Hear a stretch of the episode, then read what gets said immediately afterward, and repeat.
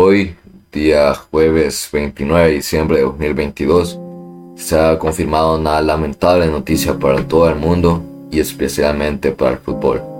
Y es que se ha confirmado el fallecimiento de uno de los máximos referentes de este lindo deporte. Y así es, estoy hablando de nadie más que Pelé. Edson Arantes de Nacimiento, más conocido como Pelé, fue uno de los futbolistas más importantes de la historia. Bueno, en este programa le vamos a reconocer todo eso que hizo en el fútbol, todos sus triunfos, toda su experiencia en esto. Y bueno, sin antes iniciar, quiero darle la palabra y la bienvenida a nuestro compañero de siempre, José Roberto. ¿Qué tal estás?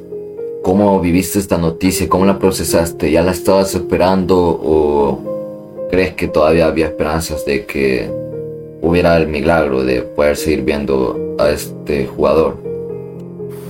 Gracias, Pablo. La verdad que sí.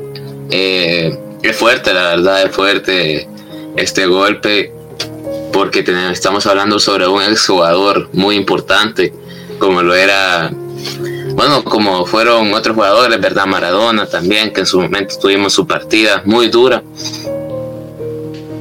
Eh, pero Pelé, la verdad que duele bastante porque era una persona carismática, tenía su carisma, la verdad duele, pero por más que no lo querramos aceptar, se le veía venir quizá ya desde hace unos días que se le decía que estaba muy mal.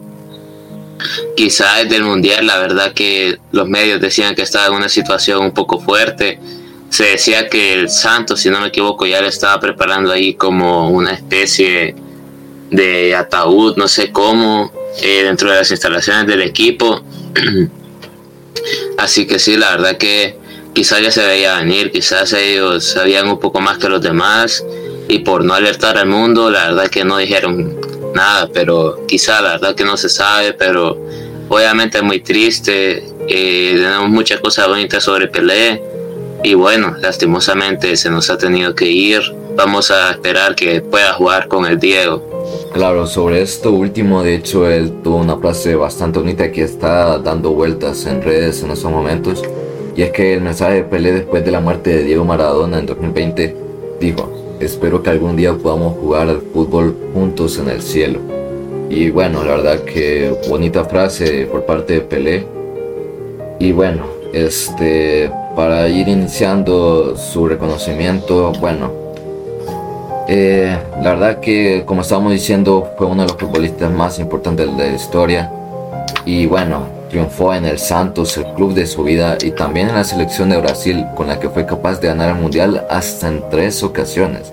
Pelé ganó un total de tres mundiales, el jugador que más ha logrado en la historia y el más joven en hacerlo con tan solo 17 años. Y bueno, para repasar todos los éxitos en su Copa del Mundo, ¿crees que nos puede decir los tres años en que Pelé ganó la Copa del Mundo? Eh, sí, claro que sí. Pelé ganó un total de tres mundiales, el jugador que más ha logrado, ¿verdad?, en la historia. Y joven con tan solo 17 años. Tenemos el de Suecia 1958, Chile 1962 y México 1970.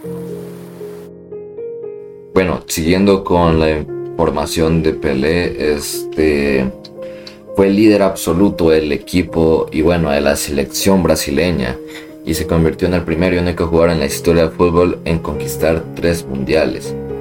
Y bueno, en el último mundial de 1970 él dijo, esta fue mi última copa, soy el hombre más feliz del mundo, aseguró Pelé tras lograr la triple corona, una despedida a la altura de su talento.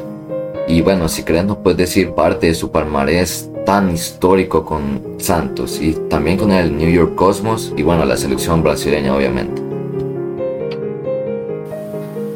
Eh, claro que sí. Eh, tenemos los tres mundiales con Brasil. Eh, diez veces campeón del campeonato paulista con el Santos. Seis veces campeón de la Serie A con el Santos. Cuatro veces campeón del torneo Río Sao Paulo con el Santos. Dos veces campeón de la Libertadores con el Santos.